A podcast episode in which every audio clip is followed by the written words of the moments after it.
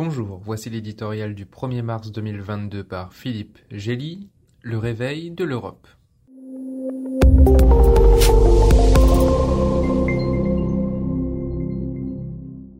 Vladimir Poutine, Joe Biden et Volodymyr Zelensky ont gagné leur place dans les livres d'histoire.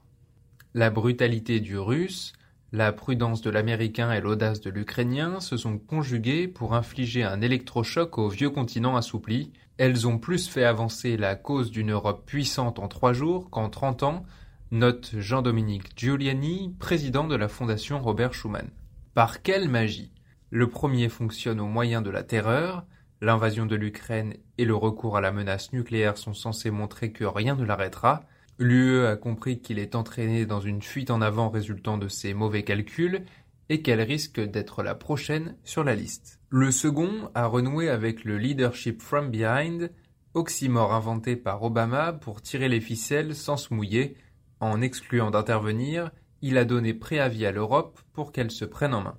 À Kiev, enfin, le jeune résistant en chef, Zelensky, a frappé aux tripes. Au 27, jeudi dernier, il a demandé une aide concrète et une réponse honnête à la demande d'adhésion de son pays à l'UE. L'Europe allait-elle pousser la lâcheté jusqu'à abandonner ceux qui meurent pour ses idéaux? La présidente von der Leyen s'exclame. Les Ukrainiens sont des nôtres, nous les voulons avec nous. Chose plus vite dite que faite. Et annonce qu'elle achètera des armes sur les fonds destinés aux initiatives de paix. Berlin double son budget de défense, révolution copernicienne qui postule le recours à la force pour imposer des limites aux fauteurs de guerre, jusqu'aux petits pays de l'UE qui ne craignent plus de défier l'ogre du Kremlin en livrant des armes létales à l'Ukraine. Encore un mauvais calcul de Poutine. Celui-là fait entrer l'Europe dans le monde réel, dangereux des rapports entre puissances. L'alternative était de se laisser écraser par celle qui la méprise.